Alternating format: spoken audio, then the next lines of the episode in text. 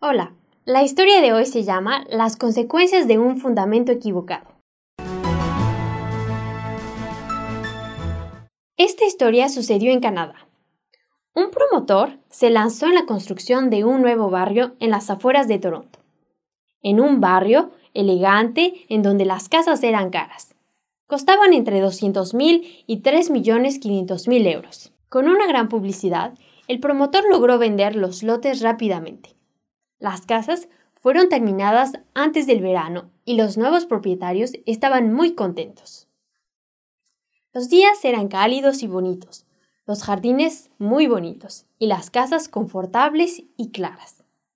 Durante todo el verano, los propietarios aprovecharon del clima. Se hicieron carnes asadas, las tardes se pasaban al borde de la piscina. En fin, la buena vida. Sin embargo, el otoño y el invierno se acercaban. Todos saben que en Canadá, a partir del mes de octubre, comienzan las épocas duras. Hay lluvias y nieve. Los inviernos son muy rigurosos. La lluvia y la nieve cayeron sobre las bellas casas. Una de ellas se derrumbó brutalmente. Unos días después, otra, y después otra más. En un 2 por 3 casi todas las casas se derrumbaron. Las que quedaron se hundían o apenas si podían sostenerse. Ante lo grave del desastre, el promotor tuvo que confesar que el barrio había sido construido sobre un basurero porque estaba ansioso por construir y vender, y que no había tomado el tiempo suficiente para reforzar el basurero con el buen terraplén. No había construido sobre un buen fundamento.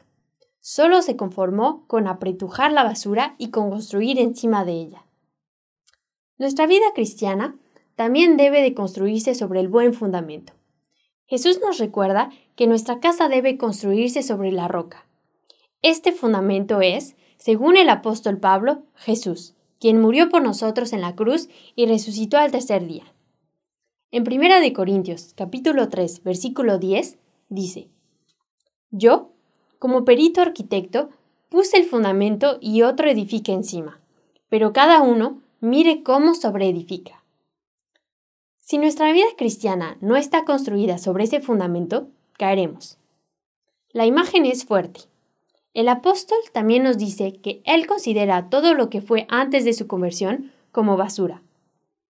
Si nos obstinamos a querer construir nuestra vida cristiana sobre los valores de nuestro pasado o sobre nuestra antigua manera de vivir, la construimos sobre cosas vanas, muertas y sin valor. Así, cuando llegue la más mínima tempestad, caerán.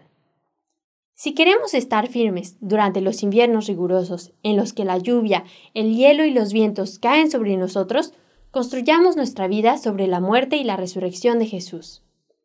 Dejemos que esta muerte trabaje en nuestros corazones para liberarnos de toda la basura del, pasado. Permitámosle a Jesús que afirme y sane nuestros corazones a fin de que estemos firmes en medio de la tempestad. Encuéntranos de nuevo para escuchar una nueva historia en www.365historias.es.